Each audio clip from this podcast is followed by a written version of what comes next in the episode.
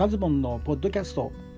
スタジオグッドフレームが11月からリニューアルいたします。